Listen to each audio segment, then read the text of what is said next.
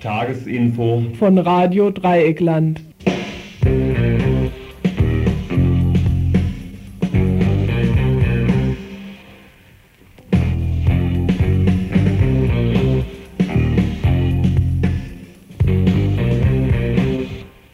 Ihr hört das Tagesinfo vom 26. Juni 1992. Glückliche Radio Redakteurinnen rissen sich heute allerorten in den Radios von Baden-Württemberg die neuesten Erfassungsberichte über euch, liebe Hörerinnen und Hörer, gegenseitig aus den Händen. Denn da hatten wir es nun endlich schwarz auf weiß. Es gibt euch tatsächlich und täglich werden es von euch mehr, die den Fängen der öffentlich-rechtlichen Sender zu entkommen suchen. An einem durchschnittlichen Wochentag wie dem heutigen, übrigens Freitag, der 26. Juni, begebt ihr euch auf die Suche nach guten Programmen, ihr, die ihr zu den 24 Prozent glücklicher Baden-Württembergerinnen gehört, denen das Landesmediengesetz es noch ermöglicht, zwischen 39 privatregionalen bzw. lokalen Sendern die Frequenz 102,3 MHz anzusteuern, um bei Radio Dreieckland zu landen, ihr, die ihr vom Hörfunkmarkt erfasst seid, der in seiner Analyse die Hörerinnen so beschreibt. Gerade über die Nahbereichsinformationen geben sie den regionalen Radios die Chance, sich von der Vielzahl der miteinander konkurrierenden Programme abzuheben, sich bei den Hörerinnen ein unverwechselbares Profil zu geben und sie auf Dauer an das Programm zu binden. Die Unverwechselbarkeit von Radio Dreieckland. Während 15,4 Prozent von euch gerade das Badewasser um sich herum blubbern lassen, dagegen 16,7 Prozent auch heute wieder gegen die schädlichen Auswirkungen des Spülwassers ankämpfen. Doch lasst euch nicht stören, auch mit nassen Pfoten kann Mensch sich ans Telefon kleben, zumal doch auch ihr unbedingt zu den 29 Prozent Hörerinnen zählen wollt, die sehr gerne der Möglichkeit der Hörerinnenbeteiligung nachgeht, übrigens unter der 0761 31 028 Räusper. Und wir äh, seit heute endlich definitiv wissen, dass wir 99,7 Prozent von euch damit zufriedenstellen können, euch diverse Sachverhalte zu vermitteln, als da wären Radiomacherinnen in Hamburg. Aus der nahezu unendlich fortsetzbaren Reihe Schicksale von freien Radios in der BRD beschäftigen wir uns heute mit Radio Loretta, dem gemischtgeschlechtlichen Nachfolgeprojekt von Radio St. Pauli in Hamburg ebenso unendlich fortsetzbar die KTS-Story. Der Freiburger Gemeinderat, so wollen es CDU und Freie Wähler, sollen sich von angeblichen Anti-KTS-Randalen distanzieren. Wir führten Interviews mit Dieter Salomon von den Grünen und Inge Tritz von der linken Liste. Oder Reform des 218. Gruppenantrag angenommen. Ein weiterer der von Abgeordneten aus SPD, FDP und einigen CDUlerinnen eingebrachte Gruppenantrag zur Reform des § 218 ist gestern Nacht mit deutlicher Mehrheit vom Bundestag angenommen worden. Er sieht eine Fristenregelung mit Beratungspflicht vor und knüpft eine Abtreibung an eine Not- und Konfliktlage der Frau. Kein Grund zum Jubeln also. Über die jetzt entstandene Situation führten wir ein Gespräch mit Angela von der 218-Gruppe aus Freiburg neue Sammelbewegungen im Osten Deutschlands. Der Aufschwung Ost, von Kohl mit großer Emphase versprochen, bleibt auch im Jahr 2 der DDR-Annexion aus. Die Schar der Frustrierten will nun PDS-Chef Gysi und CDU-Größe Distel hinter sich sammeln. Einschätzungen zu dieser ostdeutschen Nationalfront von unserem Rostocker Ost-West-Korrespondenten Wolfgang Gabler und einem Mitglied des Infoteams. Keine Wohnungsräumung in Hamburg? Am Mittwoch sollte in Hamburg eine Wohnung geräumt werden. Hätte die Polizei die vier BewohnerInnen auf die Straße gesetzt, was nicht geschah, wäre in Hamburg wieder Eskalation angesagt. Eine Eskalation nach Foscheraus Geschmack. Die Schweden-EM. Wir sind über Jahre nicht mehr zu besiegen. Es tut mir leid für den Rest der Welt, aber es ist so. Was dem undeutschen Rest der Welt bevorsteht, wenn Beckenbauer recht hat, wird in einem weiteren Beitrag vorausgesagt. Zweidrittelmehrheit in Irland für EG-Vertrag in Maastricht. Vor gut einer Woche stimmte die Bevölkerung Irlands ab über die Maastrichter Verträge. Nach dem Nein der Däninnen war die Sorge der Brüsseler Eurokraten groß, ob die Iren und Irinnen ihnen denn auch ein Veto gegen ihr Europa der Banken und Konzerne entgegenhalten würden. Die Sorge war unbegründet. 69 Prozent der Abstimmenden votierten für den EG-Vertrag. Ein kurzer, vorläufiger Bericht zum Abstimmungsergebnis im heutigen Info. Freies,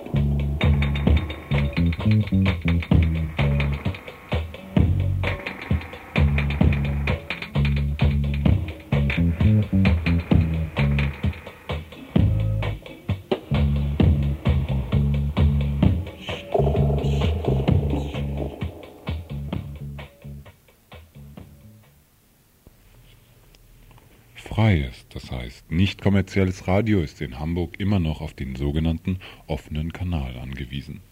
Die Forderung nach mehr und festen Sendezeiten für kontinuierlich arbeitende Gruppen ist nach über vier Jahren immer noch nicht erfüllt.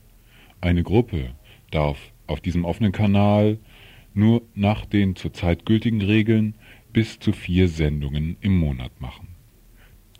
Des Weiteren müssen solche Sendungen von je nur einer Person verantwortet werden.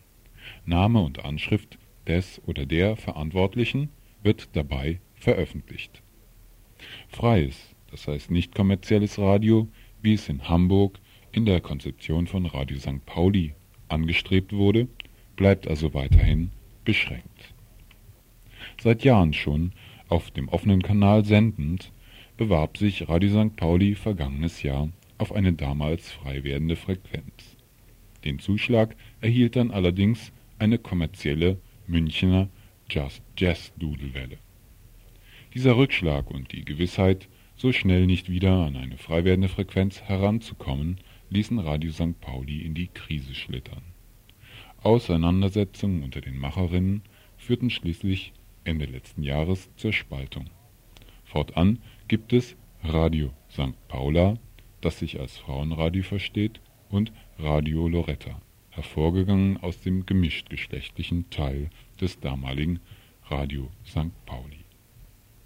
Ich fragte einen Macher von Radio Loretta nach den konzeptionellen Veränderungen, die sich seit dem Bruch ergeben haben. Also wir setzen vom Konzept her da an, wo wir mit Radio St. Pauli irgendwann mal aufgehört haben. Nämlich an dem Punkt, wo es äh, ja, organisatorisch und atmosphärisch bergab ging. Unterschiede im Konzept zu Radio St. Pauli sind schwer zu formulieren. Also die sind sehr, ne, sehr wenig, ja, so sehr wenig greifbar eigentlich als Unterschiede. Also ein Punkt ist zum Beispiel, äh, dass wir versucht haben, in einem halben Jahr seit Dezember viele Dinge neu zu diskutieren und nochmal neu klarer zu bekommen als Position. Weitgehend versteht sich Radio Loretta dennoch in der Tradition von Radio St. Pauli. Neben der Offenheit für alle Menschen, die Radio machen wollen, bedeutet das vor allem nicht Kommerzialität. Also wir sind der Meinung, ein freies Radio durch Werbung zu finanzieren ist erstens nicht möglich, weil niemand da ist, der diese Werbung machen würde bei so einem Radio oder es wäre eben kein freies Radio mehr. Und zweitens wollen wir es auch gar nicht, selbst wenn es möglich wäre, weil Werbung eine akustische Umweltverschmutzung ist. Heute Abend erlebt Hamburg sein erstes Radio Loretta Festival mit verschiedenen Gruppen und dem Film, in dem Loretta, der bzw. die berühmte Kämpferin in einer der Volksfronten zur Befreiung Palästinas, auftritt. Ihr wisst hoffentlich, welchen Film ich meine. Zur Positionsbestimmung der Stärke des Radioprojekts in Hamburg. Also wir sind eigentlich an dem Punkt, wo wir mit Radio St. Pauli vor drei, vier Jahren waren. Also wir sind natürlich erstmal eine äh, verglichen mit vor einem Jahr relativ geschrumpfte Gruppe. Und das Festival heute geht auch durchaus schon an die Grenzen unserer Leistungsfähigkeit. Das ist klar. Aber an dem Punkt waren wir schon mal und wir haben es schon mal geschafft, aus dieser äh, Stellung ein Projekt aufzubauen, das äh, zuletzt immerhin 1200 Mitglieder hatte. Denselben Weg müssen wir praktisch nochmal gehen, wobei wir eben viele Erfahrungen nicht nochmal machen müssen, die wir gehabt haben. Also einiges können wir inzwischen einfach oder wir wissen, wie was anzupacken ist. Insofern fangen wir nicht wieder bei Null an, obwohl natürlich das Projekt als solches äh, schon am Anfang steht. Und von den äußeren Bedingungen, äh, was Chancen angeht, würde ich sagen, im Augenblick ist keine Frequenzausschreibung in Sicht direkt. Es ist auch nicht direkt abzusehen, dass irgendein Sender in Hamburg pleite geht. so lange wird Radio Loretta weiter auf dem offenen Kanal senden. Unregelmäßig und ständig von den Zensurbehörden greifbar. Die Frage, warum ein solches Projekt nicht sinnvoller als Piratenradio arbeitet, liegt bei diesen Bedingungen nahe? Äh, nun, also ich war gerade am Wochenende in Dresden, da äh, hat die örtliche Radioinitiative äh, genau das gemacht, was du auch beschreibst. Sie haben nämlich drei Tage lang als Piratensender gesendet und das ergab natürlich auch eine gewisse Resonanz. Also es ist natürlich viel schöner, als im offenen Kanal zu senden. Aber im Augenblick würden wir uns das organisatorisch und von der politischen Stärke nicht zutrauen, hier einen Piratensender zu installieren. Also dazu schätzen wir in Hamburg erstmal die Kräfteverhältnisse als zu schlecht ein. Also der offene Kanal bedeutet nicht, dass Radio Loretta verfügbar ist, weil die Bedingungen so eingeschränkt sind, dass wir nur äh, sehr kleinen Vorgeschmack von dem geben können, was ein freies Radio hier sein könnte. Aber das ist eine Möglichkeit, die wir erstmal nutzen müssen, weil wir keine andere haben im Moment. Also es ist immer noch besser, ein, zwei Stunden in der Woche zu senden und das regelmäßig und dafür auch Öffentlichkeitsarbeit zu machen, dass das gehört wird, als überhaupt nicht zu senden. Oder die Alternative, wie Basisradio Berlin das macht, dass sie nur Kassetten vertreiben, aber das ist nach meiner Einschätzung auch nicht so der Hit. Also da ist mir der offene Kanal dann doch noch lieber. Ei, ei, ei.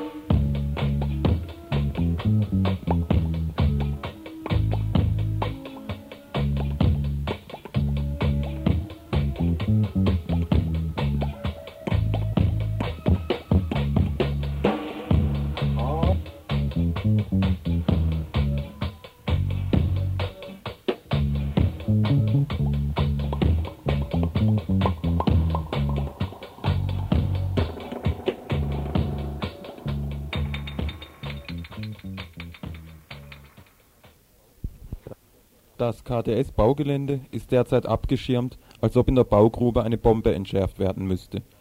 In den letzten Wochen patrouillierten oft bis in die Nacht beknüppelte Beamte eines Sondereinsatzkommandos am Bauzaun. Der Konflikt um die KTS ist mit dem Baubeginn auf eine neue Ebene gelangt. Die Verwaltung kann nun mit der Realität des Baulochs im Rücken von einer gottgefälligen Position aus zuhauen. Konkret heißt das dass keine Hemmschwellen mehr vor einer rigiden Hau-weg-Politik existieren, was Widerstand gegen das Projekt betrifft. Offensichtlich soll er, jetzt wo bislang nur Regenwasser in der Grube versickert, gleich im Keim erstickt werden. Gegen Protestfäden vor dem Bauzaun wird massiv Polizei angerollt. Die Auseinandersetzung wird auf der Schiene der Kriminalisierung fortgesetzt, beziehungsweise, so wohl die Hoffnung der Verwaltung, von der eigentlichen Sache abgelenkt Nachdem es zu ersten Festnahmen kam, wird jetzt von CDU, Freie Wähler und Badische Zeitung zusammen die Diffamierung Marke kriminelle Energie lanciert.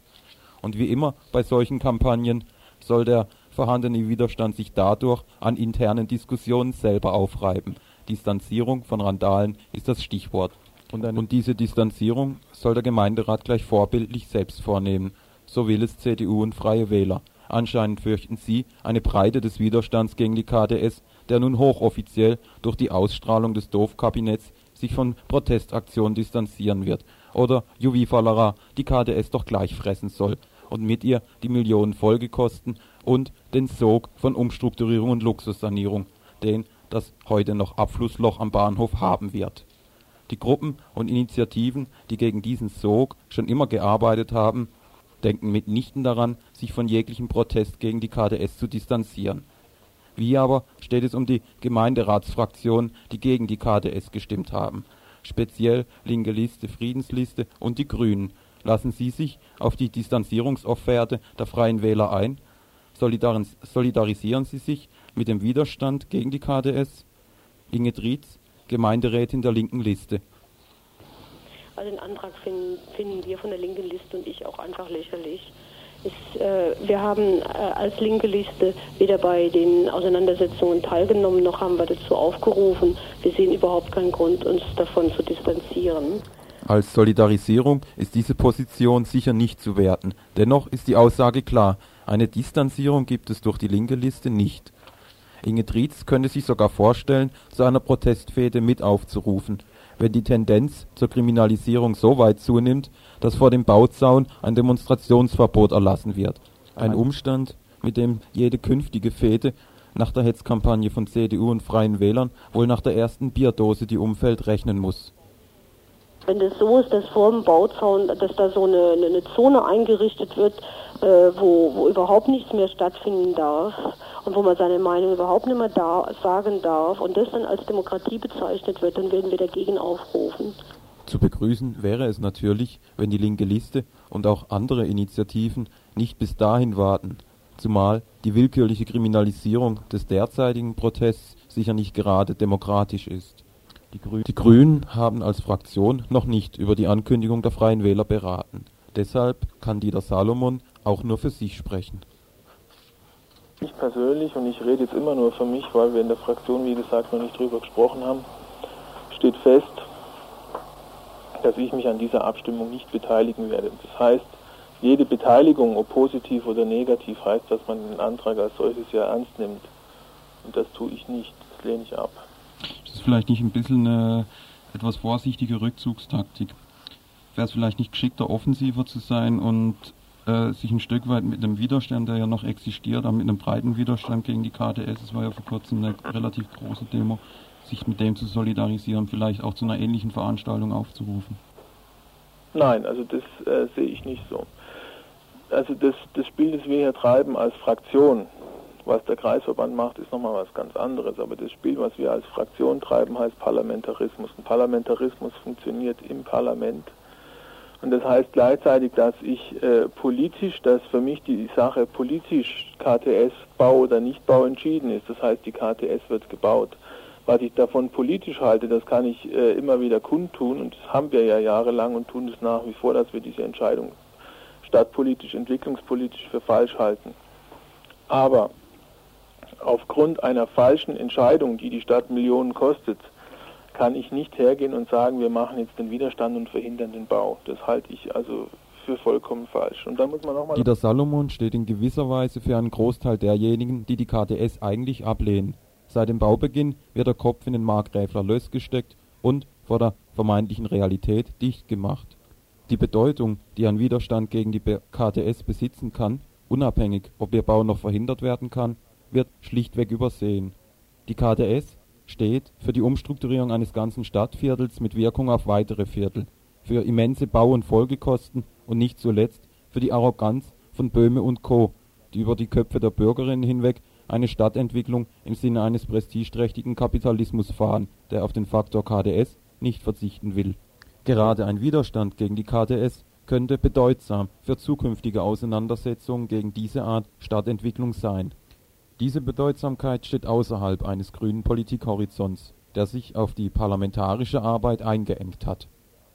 Die KTS ist ein Gebäude, das wir ablehnen, das einen Haufen Geld kostet und das nichts bringt und das negative Folgen für die Stadt hat, aber es rechtfertigt nicht das, was dort geschehen soll. Also Solidarität mit einem irgend gearteten Widerstand, wie es da jetzt im Moment läuft. Das kann ich auch äh, für die Fraktion sagen, wird von uns nicht unterstützt werden. Wichtig an dem Distanzierungsantrag der Freien Wählervereinigung ist weniger die Frage, ob der Gemeinderat ihn nun annimmt oder nicht, als die Tatsache seiner Ankündigung selber. Leider wird auf die bereits laufende Politik einer Kriminalisierung des Protests außerhalb des Gemeinderats kaum reagiert. Die Gruppen und Initiativen, die sich bislang gegen die KTS formiert hatten, stehen der sich verschärfenden Situation seit Baubeginn eher stumm gegenüber. Die Frage einer Perspektive des Widerstands stellt sich jetzt umso mehr, will Mensch sich durch die Kriminalisierung nicht von der Sache ablenken lassen, wenn das nicht ein Grund ist, erst recht eine Anti-KTS-Fehde zu veranstalten.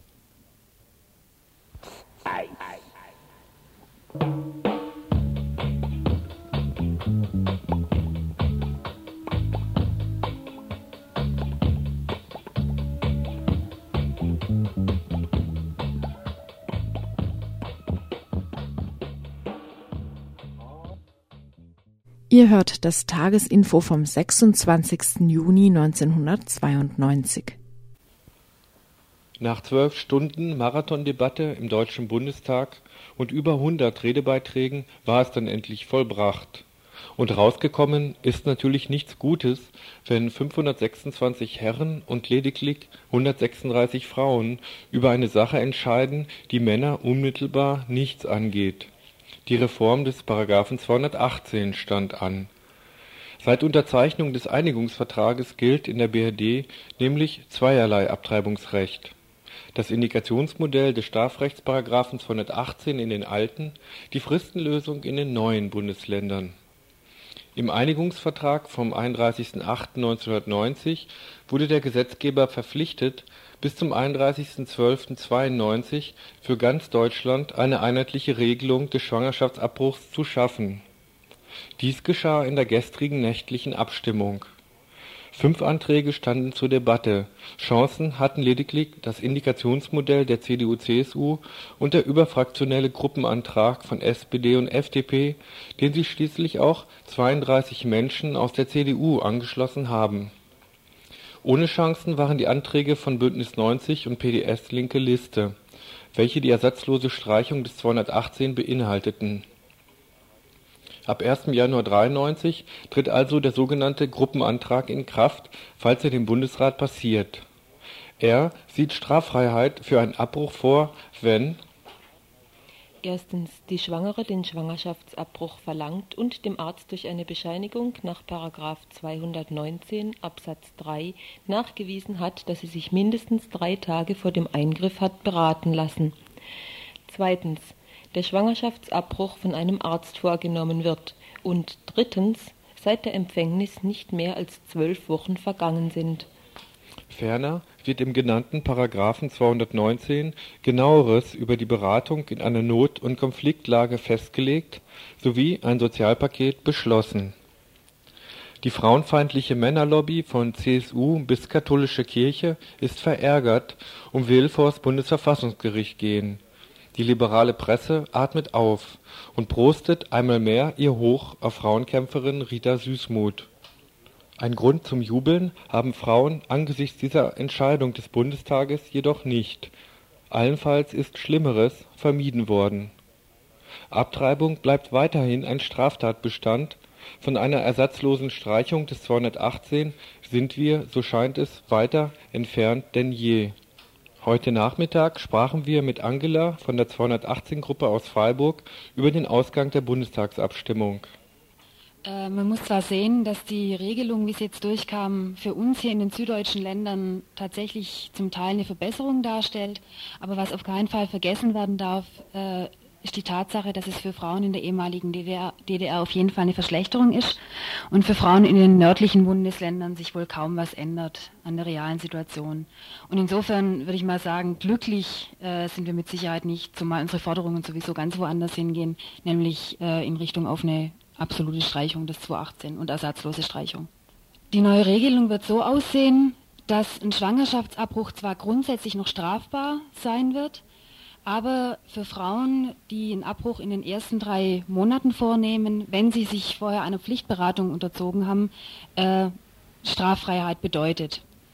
Darin liegt die Verbesserung. Das heißt, was wegfällt, wird in Zukunft diese Indikationsstellung sein. Das heißt also dieser, dieser riesige Hürdenlauf von einer Stelle zur anderen. Noch eine Verbesserung äh, kann darin gesehen werden, dass es jetzt zumindest die Möglichkeit gibt, äh, dass hier auch ambulante Abbruchmöglichkeiten geschaffen werden. Im Antrag selber steht es zwar sehr uneindeutig und sehr schwammig drin, aber es soll nach dem Willen der Gesetzgeberinnen und Gesetzgeber soll es wohl so sein, dass auch in den süddeutschen Bundesländern endlich Richtlinien geschaffen werden, die äh, ambulante Abbruchmöglichkeiten vorsehen und ermöglichen. Wie das tatsächlich dann aussieht, das wird noch die Frage sein.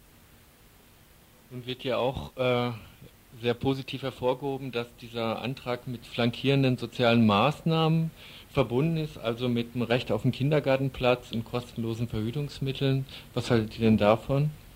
Ich würde mal sagen, das ist ein ziemlicher Witz, äh, wie, dieser, wie dieser ganze Antrag sowieso. Diese kostenlose Verhütungsmittel, die sind nämlich nur für Leute bis zum 20. Lebensjahr vorgesehen. Das heißt, danach äh, läuft dann auch wieder nichts. Genauso soll es Hilfe bei Arbeits- äh, und Wohnungssuche geben. Äh, das heißt aber natürlich noch lange nicht, dass es mehr Wohnungen und mehr Arbeitsplätze, vor allem angemessene Arbeitsplätze für Frauen äh, geben wird. Und sowieso, also was ein Kindergartenplatz mit einem Abbruch oder einem, oder einem Austragen der Schwangerschaft zu tun hat, also das habe ich mich sowieso schon die ganze Zeit gefragt. Insofern würde ich mal sagen, das sind so äh, Deckmäntelchen und Rostpflästerchen. Was aber letztendlich davon übrig bleibt, das wird sich zeigen. Auch die breite Unterstützung des Gruppenantrages bis hin zu Ali Schwarzer von der Emma ist für Angela von der 218-Gruppe in Freiburg unverständlich. War für mich ein Punkt, über den ich mich eigentlich nur wundern konnte die ganze Zeit. Ähm, wie ich vorher schon gesagt habe, klar gibt es ein paar kleine Verbesserungen in diesem Antrag. Aber dass wirklich die ganze Meinung so einhellig für diesen Gruppenantrag ging, das wundert mich doch sehr stark. Also wir hatten vorher Kontakt zu Frauen, zum Beispiel von der ASF, Arbeitskreis Sozialdemokratische Frauen, die ursprünglich mal ziemlich in unsere Richtung gingen und dann plötzlich, äh, plötzlich sich auch diesem Gruppenantrag angeschlossen haben. Genauso Frauen ähm, wie diese Emma-Herausgeberin, die früher immer für eine Streichung des 2018 waren, jetzt plötzlich äh, laut nach einer Fristenregelung gebrüllt haben. Äh, das ist für mich eine Sache, die, die ich einfach nicht verstehen kann. Denn ähm, da sage ich vielleicht nachher dann auch noch mehr dazu, denn eine Fristenregelung äh, hat für mich wirklich nichts mit, mit Selbstbestimmungsrecht für Frauen zu tun. Denn äh, ist ganz klar, wenn diese drei Monate mal vorbei sind, dann ist ein Schwangerschaftsabbruch strafbar. Und äh, wenn man sich den Gesetzentwurf mal genauer anschaut, dann ist das Frauenbild, das da dahinter steckt, immer noch verheerend. Also sprich, es wird immer noch davon ausgegangen, dass die Frau sich in einer Notlage befinden muss, dass sie in dieser Notlage beraten werden muss. Das heißt also, dass sie, ihr wird immer noch die Fähigkeit abgesprochen, selber zu sagen, äh, was für sie gut und was für sie richtig ist. Also so ein, ein Bild von einer hilflosen, unmündigen Frau, ähm, die völlig verzweifelt ist in ihrer schrecklichen Konfliktlage und der man deshalb helfen, helfen, helfen muss. Also solange, bis sie dann letztendlich dazu kommt, den, die Schwangerschaft auszutragen. Neben der Drei-Monatsfrist und dem dahinterstehenden Frauenbild des Gesetzes kritisiert Angela die Zwangsberatung mit Beratungsziel Austreibung der Schwangerschaft sowie eine bisher kaum thematisierte Verschärfung des bisherigen Abtreibungsrechtes. Bisher war es so, eine Frau äh, konnte, auch wenn sie zum Beispiel keine Beratung hatte, konnte trotzdem noch straffrei ausgehen, wenn sie sich in einer besonderen Bedrängnis äh, befunden hat. Und genau dieser Passus, der fehlt jetzt. Das heißt, eine Frau, die keine Beratung hat und trotzdem einen Abbruch vornehmen lässt, die macht sich immer ohne Ausnahme strafbar. Darin liegt eine ganz klare Verschärfung. Forderung bleibt daher weiterhin, wie auch im Antrag des Bündnis 90 formuliert, die ersatzlose Streichung des 218. Die Perspektiven des Widerstandes gegen den neuen Paragraphen sind allerdings nicht besonders rosig. Auf der Demo vom letzten Freitag waren gerade mal 100 Frauen. Dazu nochmals Angela von der 218-Gruppe in Freiburg. Es hat sich zum Beispiel eben gerade in der Demo gezeigt, wir haben versucht, äh, auch relativ weit so ins bürgerliche Frauenspektrum rein zu mobilisieren. Aber ich denke, dass eben dieser äh, Slogan vom guten Kompromiss mittlerweile so weit in den Köpfen auch von den meisten Frauen drin steckt, dass sich da wohl kaum was tun wird. Also dass die meisten Frauen uns sagen würden, gut, es ist ja eine Verbesserung, was wollen wir denn eigentlich mehr? Und dass die wenigsten äh, noch weitergehende Forderungen haben. Es wird sich jetzt in Zukunft zeigen, wie es weitergeht. Es steht zum Beispiel immer noch der Prozess gegen den Frauenarzt aus Memmingen Horst Heißen aus. Der wird jetzt nach diesem neuen Gesetz äh, verurteilt werden und auch immer noch verurteilt werden. Und ob sich da vielleicht wieder was an Widerstand oder an Mobilisierungsmöglichkeiten ergibt, es wird sich zeigen. Aber ich bin da gerade etwas pessimistisch, was allerdings für uns nicht heißt, dass wir, ähm, dass wir jetzt aufhören, also wir müssen uns da jetzt zusammensetzen und genau darüber reden, was wir jetzt weitermachen und wie wir weitermachen. Aber ich denke, da gibt es um diesen ganzen 2018 rum und äh, noch sehr viele Themen, die, die sich äh, politikfähig äh, mobilisieren oder besprechen lassen.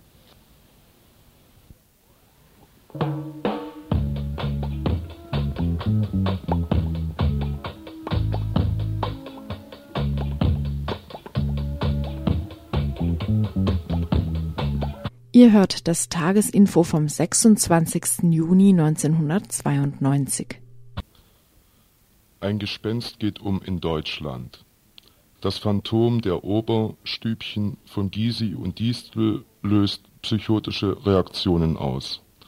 Selbst die sich liberal und seriös verstehende Süddeutsche Zeitung meinte in ihrer Ausgabe vom 17. 18. Juni eine Volksfront im Osten wittern zu müssen. Man malt gar den Teufel der Nationalen Front, des Bündnisses der alten DDR-Blockparteien, an die geistige Mauer der sich gruselnden Westdeutschen. Und der videogestützte Zombie-Glaube scheint gierig nach diesem Angebot zu greifen. Aber was ist eigentlich los? Bisher gibt es lediglich unverständliches Gemurmel über die Gründung einer ostdeutschen Partei oder einer ostdeutschen Bewegung. Mal ist es der PDS-Vorsitzende Gregor Gysi, der den weggetretenen CDU-Fraktionsvorsitzenden im Brandenburgischen Landtag, Peter Michael Distel, als Urheber der Idee im Munde führt, und mal ist es umgedreht. Nichts Genaues weiß man nicht, aber diesem obskuren Pärchen ist offenbar alles zuzutrauen, und vorsichtshalber wird ein Wutgeschrei angestimmt über das Spalterduo von der Spree, das den schönen Einigungsprozess versaut Warum aber dieser Lärm um dieses Nichts?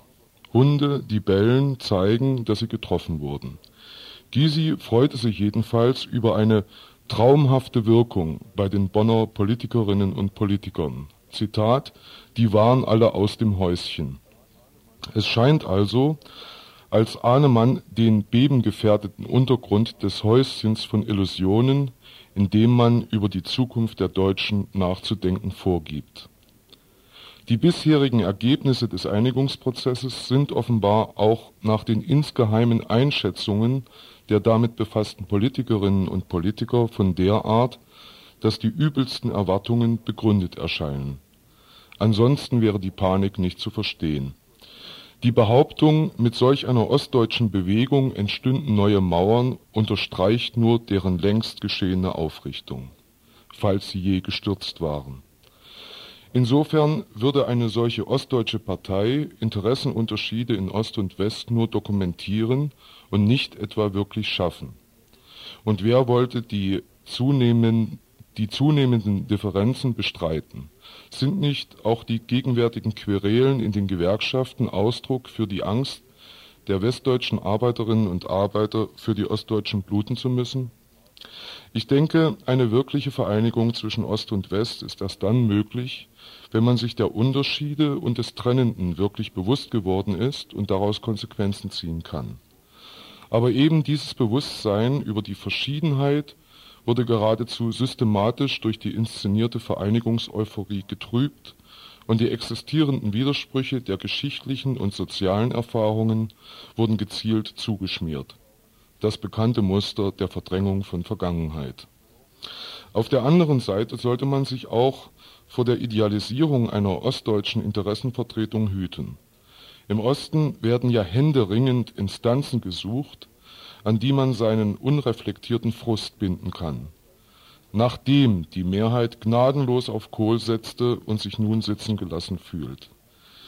DDR-Nostalgie, unbefriedigte Konsumgier, aggressive Trägheit, Verbitterung über die Zerstörung von Karriereplänen und desillusionierte Demokratiegläubigkeit wären die hochexplosiven Zutaten, aus der sich eine ostdeutsche Bewegung speisen könnte, der man besser nicht in die Quere kommt.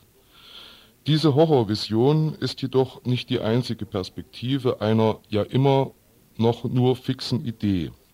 Zunächst ist sie ostdeutscher Ausdruck dafür, und das finde ich dann doch bemerkenswert, dass die real existierende parlamentarische Demokratie immer weniger als eine politische Perspektive akzeptabel erscheint.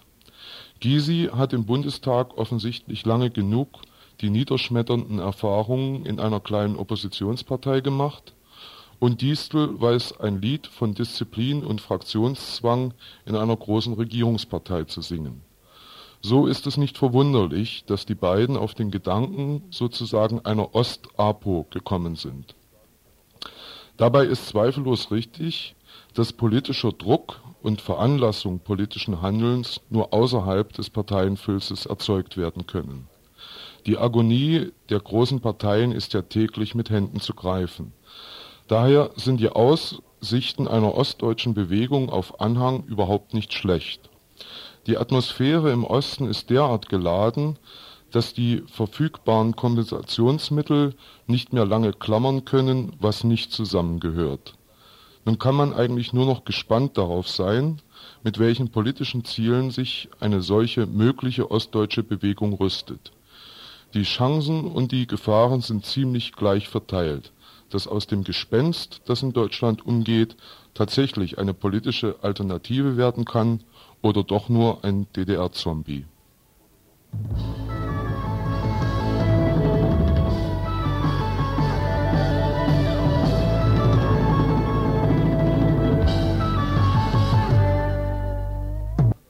Politische Alternative oder DDR-Zombie? fragt der Rostocker Wolfgang Gabler am Ende seines Kommentares. Für mich als Wessi und BRD-Linker stellt sich diese Frage nur rhetorisch. Die Gründung einer Ostapo unter Führung von Gysi und Distel ist für mich kein Projekt, mit dem ich mich solidarisieren könnte. Rechtsaußen Distel, der Gründer der DSU, des CSU-Pendants des Ostens und heutigen CDU-Mitglieds, beweist in einem heute im Freitag veröffentlichten Interview einmal mehr die Kunst sich opportunistisch an vorherrschende Strömungen dranzuhängen und aus ihnen politisch Kapital zu schlagen. Ihn berührt? Das völlige Wegbrechen meiner Partei in Ostberlin bei der Kommunalwahl am 24. Mai und im Prinzip auch am 14. Juni in Brandenburg. Und deswegen versteht Distel die Sammlungsbewegung als Rettungsaktion für das Gedankengut, für das ich stehe. Auch Gysi, der sich in Dutschke-Manier an die Spitze einer Ost-APO stellen will, wittert Morgenluft. Im PDS-Parteibüro in Bonn war heute zu erfahren, dass man dort die Infos über den neuesten Stand der Sammlungsbewegung auch aus der Presse beziehe. Gregors Privatding eben. Eine APO von oben gegründet ist ein Widerspruch in sich noch trauriger stimmt es, wenn sich immer noch als Linke verstehende Menschen mit CDU-Größen zusammentun und eine ostdeutsche Volksgemeinschaft beschwören, als ob soziale Widersprüche nicht zwischen oben und unten verlaufen würden. Die Verlierer dieser BRD-Expansion in Richtung Ost nicht diesseits und jenseits der ehemaligen Mauer sitzen würden das sind Flüchtlinge, sind Ausländerinnen, sind Arbeitslose und Rentnerinnen, Frauen, einkommensschwache Bevölkerungsschichten, um nur einige zu nennen, eine Sammlungsbewegung für ihre Interessen, die die herrschenden Lebens und Arbeitsverhältnisse, bestehende Produktionsbedingungen und Eigentumsformen thematisiert, wäre meines Erachtens vonnöten. Eine Organisation von unten gegen die, die in Ost und West am Ruder sitzen Dafür braucht es jedoch weder einen Distel noch einen Gysi. Das System selbst muss thematisiert werden, will man es nicht bei ein paar Millionen mehr und ein paar Sozialarbeiterinnen für die armen Ossis belassen.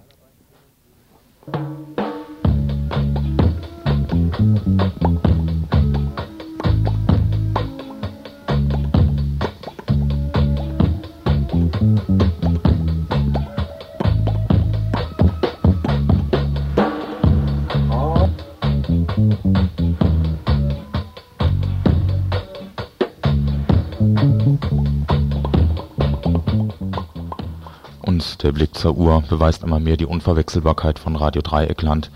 Wir sind schon weit in der Zeit fortgeschritten.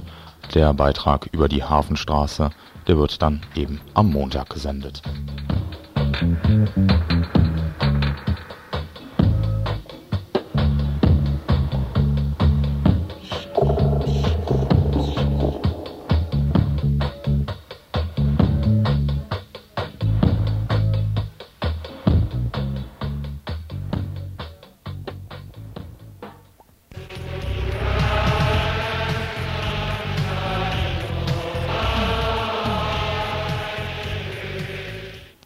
Glück haben wir gehabt, dass das RDL Info nicht zu einer späteren Zeit gesendet wird. Gegen Abend wird die Zuhörerinnen und Zuhörerschaft dieses Senders wohl gegen Null sinken. Vielleicht freuen sich ja dann einige über gelungene Spielzüge und so weiter. Bei Berti und Bertha Normalkonsument wird das Fußballgucken aber zur Identifikation verleiten. Keine Frage mit welcher Mannschaft.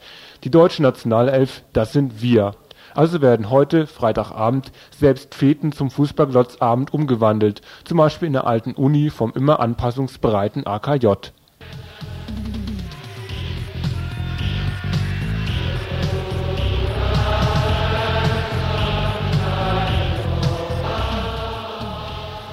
Vielleicht wird dort ja nicht das etwas anrüchige Sieg gebrüllt, das vor zwei Jahren beim WM-Sieg der deutschen Nationalmannschaft in den Stadien tönte. Vor zwei Jahren kannte der deutsche Jubel keine Grenzen. Unmaßen von schwarz-rot-goldenen Fahnen wurden geschwenkt, in linken Szenekneipen freute es sich nach einem verwandelten Elfmeter und in der Taz kommentierte man nach den Siegesfeiern, die Masse habe sich doch einfach nur gefreut. Und Vielleicht vergessen Sie dabei Auschwitz, aber Sie bereiten kein neues Auschwitz vor. Im Gegenteil, Sie pfeifen auf die Straßenverkehrsordnung. Was zum Teufel soll daran schlecht sein?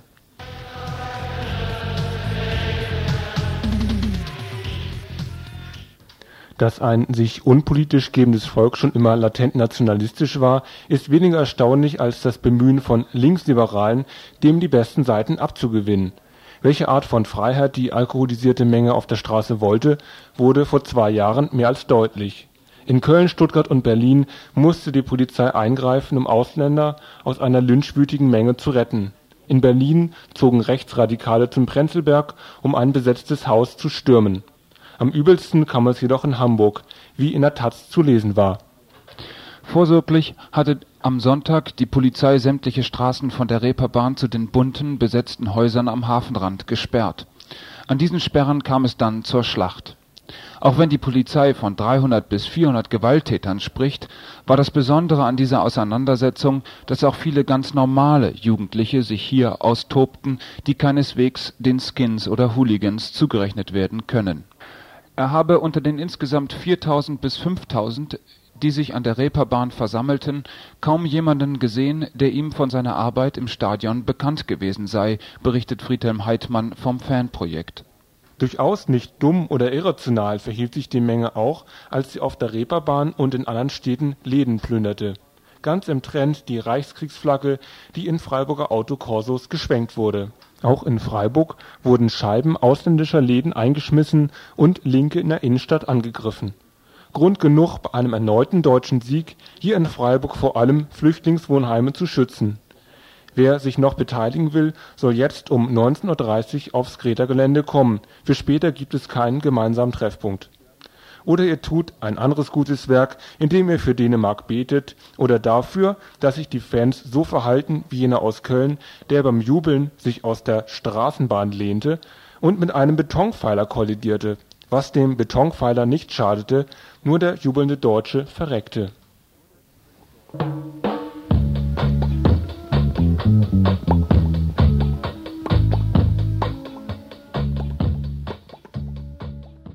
Ihr hört das Tagesinfo vom 26. Juni 1992. Denmark Shows the Way. Unter diesem Titel, zu Deutsch Dänemark zeigt den Weg, mobilisierte die linke republikanische Wochenzeitung Unfoblacht Republican News ihre Leser und Leserinnen 14 Tage vor dem EG-Referendum in Irland. Sie forderte ihre Leserinnen und Leser auf, dem Beispiel Dänemarks zu folgen und ein Nein auf dem Abstimmungszettel zu hinterlassen. Bis zum Referendum in Dänemark sah das südirische Establishment dem Referendum relativ gelassen entgegen wusste es doch eine beachtliche Mehrheit hinter seiner Ja zu Maastricht-Position. Das Nein der Dänen und Däninnen im Volksentscheid jedoch rüttelte an dieser Gelassenheit. Nicht nur in Dublin, sondern auch bei den Eurokraten in Brüssel. Heute sind wir schlauer. Die Irinnen und Iren haben die Verträge von Maastricht mit knapp 70 Prozent angenommen. Etwas über 30 Prozent waren dagegen. Die Wahlbeteiligung lag kaum über 50 Prozent. Grund genug für uns, noch einmal rückblickend die Abstimmung in Irland kurz zu betrachten. Wir hatten bereits mehrmals im Radio International über die ökonomische Entwicklung Irlands berichtet. Irland ist nicht Dänemark. Offensichtlich wird das schon am Verhältnis zur EG. Während Dänemark als relativ wohlhabender Staat seit seinem EG-Beitritt 1973 immer mehr Geld in die EG-Töpfe einzahlte, als es daraus erhielt, war bei Irland das Verhältnis stets umgekehrt. 1990 erhielt der Süden Irlands gut sechsmal so viel Geld aus EG-Fonds, als er einzahlte. Auf der Tatsache, dass Irland finanziell profitiert, konnte das südirische Establishment seine Ja zu Maastricht-Kampagne aufbauen. Die vier größten Parteien, die allesamt für die Maastrichter Verträge sind, führten nach dem Volksentscheid in Dänemark eine massive Kampagne mit Horrormeldungen für den Fall eines Neins der irischen Bevölkerung durch. Massenarmut und Verelendung für weite Teile der Bevölkerung wurden prognostiziert. Noch am Abend vor dem Volksentscheid droht der irische Premierminister förmlich mit katastrophalen Folgen, falls die Bevölkerung sich das Recht herausnehme, mit Nein zu stimmen. Die Drohungen verfehlten offensichtlich ihre Wirkung nicht. Denn in Irland mit 20 Prozent Arbeitslosigkeit und einem Drittel der Bevölkerung unterhalb der offiziellen Armutsgrenze konnte das Ausbleiben von EG-Geldern als durchaus glaubhafte Drohung angebracht werden. Anders als in Dänemark. Aber ganz so einfach ist es denn doch nicht, denn die ersten Wahlanalysen haben gezeigt, dass es vor allem die ländliche Bevölkerung und der städtische Mittelstand waren, die mit Ja stimmten. Menschen in den Arbeiterinnenvierteln hingegen stimmten überdurchschnittlich häufig mit Nein. Somit war es nicht primär die ohnehin sehr arme Bevölkerung, die der Drohung erlag, sondern eher die etwas besser gestellten Schichten ein weiterer Punkt in der Mobilisierung gegen die Maastrichter Verträge war neben den ökonomischen Auswirkungen die sogenannte Neutralität Irlands. Der Süden von Irland ist formal das einzige Land innerhalb der EG, das nicht gleichzeitig in der NATO ist.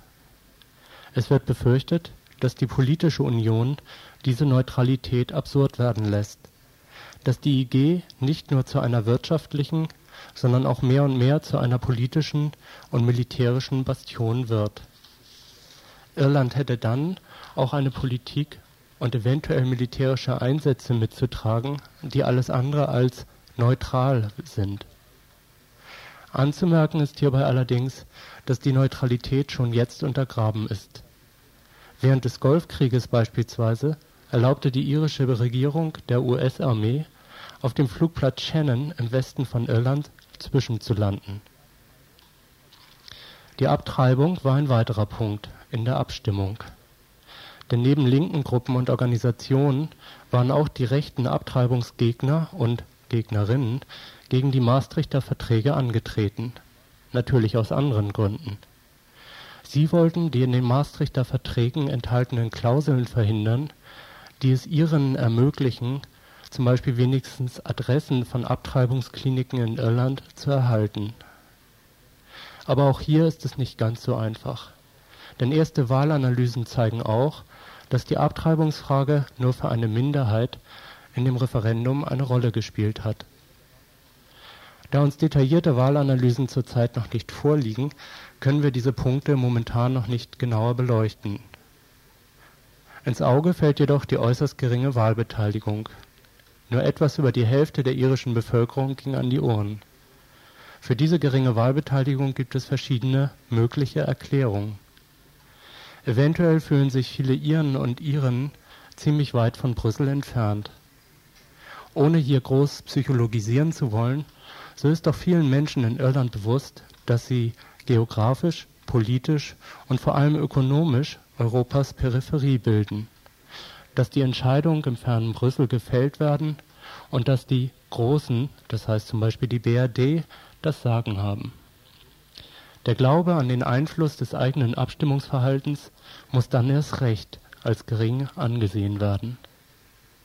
Möglich ist auch, dass viele Iren und Irinnen die Abstimmung nach der Nein-Entscheidung der dänischen Bevölkerung als eine, Zitat, Beleidigung ihrer Intelligenz angesehen haben, wie ebenfalls die Wochenzeitung Anfoblacht Republican News meinte. Denn nach dem Nein der dänischen Bevölkerung müsse ohnehin erneut verhandelt werden. Das Referendum jetzt mache keinen Sinn, denn auch wenn es angenommen würde, müsste über einen veränderten Vertrag sowieso neu abgestimmt werden. Es sind sicher auch noch zahlreiche andere Gründe für die geringe Wahlbeteiligung denkbar. Doch können wir zurzeit dazu noch nichts Genaues sagen. Wir werden weiter berichten. Ei, ei,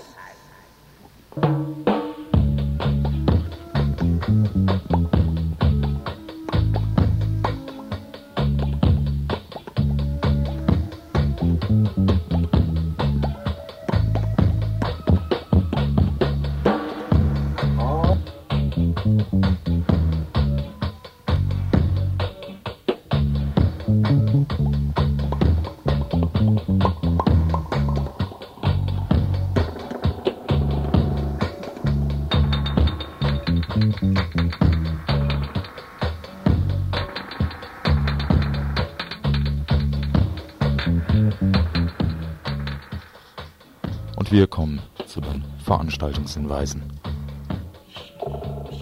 Ja, es gibt gleich zu Beginn einen Veranstaltungshinweis mit mehreren Veranstaltungen en bloc. Und zwar geht, läuft zurzeit die landesweite Aktionswoche gegen Internierungslager, Schnellverfahren und Abschiebungen. Und da wäre einmal anzukündigen eine Veranstaltung heute, heute Abend, und zwar ein Fest gegen Internierungslager, Musik und Infos gegen das neue Asylgesetz und die geplanten Internierungslager in Baden-Württemberg. Infos aus Baden-Württemberg. Und das gibt's alles ab 20 Uhr.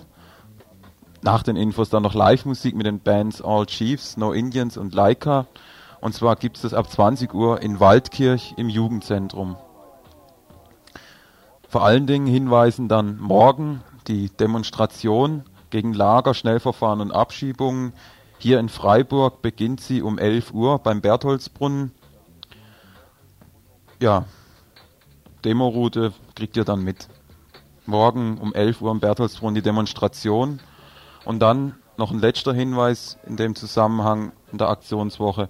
Ein Konzert, ebenfalls morgen, Konzert gegen Lager. In Merzhausen gibt es das. Und zwar steht es leider nicht hier, sehe ich gerade wo in Merzhausen. Ihr werdet es vielleicht hören, wenn ihr reinfährt. Sollte das Konzert aus verschiedenen Umständen nicht möglich sein, dann wird das genannte im AJ in Kirchzarten stattfinden.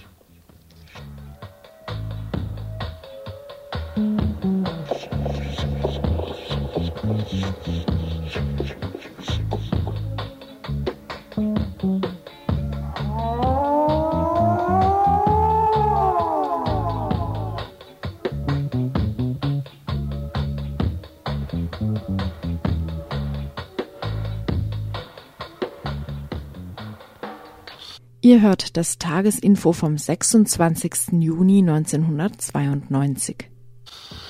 Ja, wir kommen jetzt nochmal zum Sonntag, weil wir wollten das ursprünglich eigentlich Sonntag, Samstag, Freitag so rückwärts machen, ne? Sonntag 14 Uhr, Trassenbegehung B31 Ostneu. Vielleicht erinnert sich so manche, so mancher noch daran, ne? Das Ganze am Bahnhof Littenweiler um 14 Uhr, wie gesagt.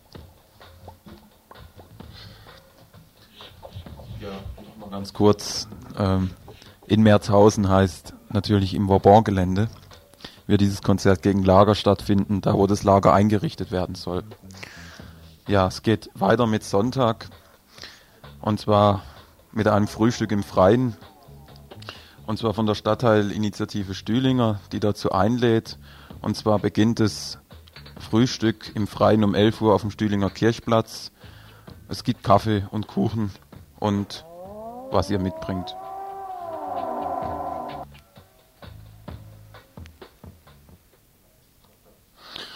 Es gibt dann einen äh, international, ja, einen Veranstaltungshinweis, äh, das Ganze am 17.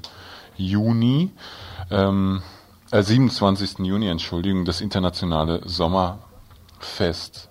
Das Ganze findet äh, das internationale Sommerfest im Ausländerzentrum in der Faulerstraße 8. Äh, Samstag, 17. 27. Juni, meine Güte, ich hatte dieses Datum drin. Ab 17.30 Uhr ähm, läuft, ab 15.30 Uhr läuft erst ein Kinderfest, anschließend geht es dann weiter um 17.30 Uhr mit Musik und Tanz. Die einzelnen Gruppen, die lese ich jetzt hier nicht vor, gegen 20.30 Uhr läuft dann das Fest an.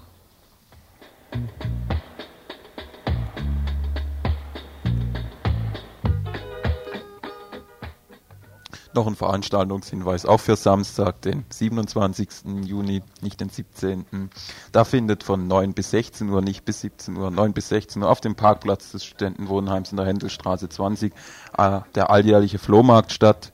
Veranstaltet wird er von Studierenden des Wohnheims, um den Mitbewohnerinnen und Mitbewohnern die Möglichkeit zu geben, altes, neues, brauchbares und überflüssiges Fall zu bieten. Einkaufen können natürlich Leute, die da auch nicht wohnen und Flohmarkt-Profis werden nicht anwesend sein.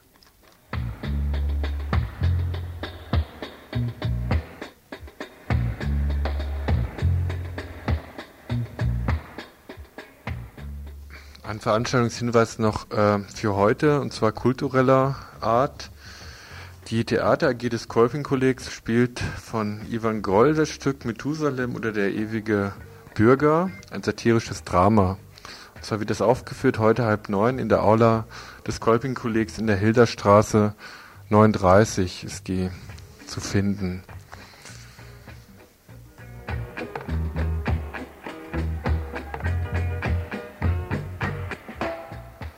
Noch ein äh, anderer Hinweis auf ähm, einen Termin für die Leute, die mit zum äh, Anti-WWG-Gipfel nach München fahren wollen, nächsten Freitag, gibt es noch einen Vorbereitungstreff, das kann man eigentlich heute schon durchsagen. Und zwar ist das Vorbereitungstreff am Mittwoch um 18 Uhr im Infoladen in der Klarastraße, wo nochmal abgesprochen werden soll, äh, wer mit welchen Autos fährt und wie genau die Organisation dann aussehen wird und wo auch nochmal äh, die neuesten Informationen über den Stand der Vorbereitung in München auch nochmal vermittelt werden soll. Es ist also Mittwoch, 18 Uhr im Infoladen in der Klarerstraße.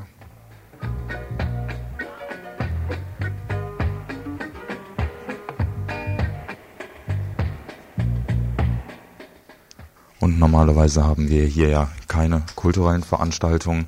Dennoch einer, denn es geht um eine Ausstellung mit Versteigerung. Der Erlös dieser Versteigerung geht an die Wendepunkt e.V., Kontakt- und Informationsstelle gegen sexuellen Missbrauch an Mädchen und Jungen. Wie gesagt, eine Ausstellung von einem Bildhauer und einem Maler, die findet statt in TTC Neustadt, in Neustadt nämlich in der alten Tonhalle, war angesetzt ursprünglich für heute Abend. Äh, aus gegebenem Anlass, wir haben ja gerade darüber berichtet, ihr werdet es auch merken heute Abend, äh, ist dieser Termin verschoben worden für den Mittwochabend, 1. Juli, könnt ihr euch schon mal vormerken. Wir werden aber darauf nochmal hinweisen.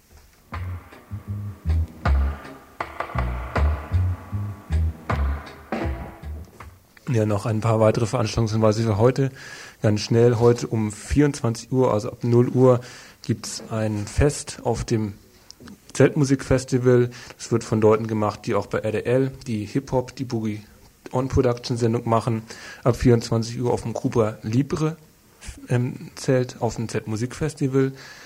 Dann ab 19.30 Uhr heute sollen sich eben die Leute versammeln, die sich noch für Schutz von Flüchtlingswohnheimen eben gegen einen eventuellen Mob organisieren wollen. Heute 19.30 Uhr hier auf dem Rädergelände, aber später nicht mehr. Und soweit ich weiß, ist später am Abend, ich äh, glaube ab 21 Uhr hier auf dem Greta-Gelände im Strandcafé noch eine Frauen- und Lesbenkneipe.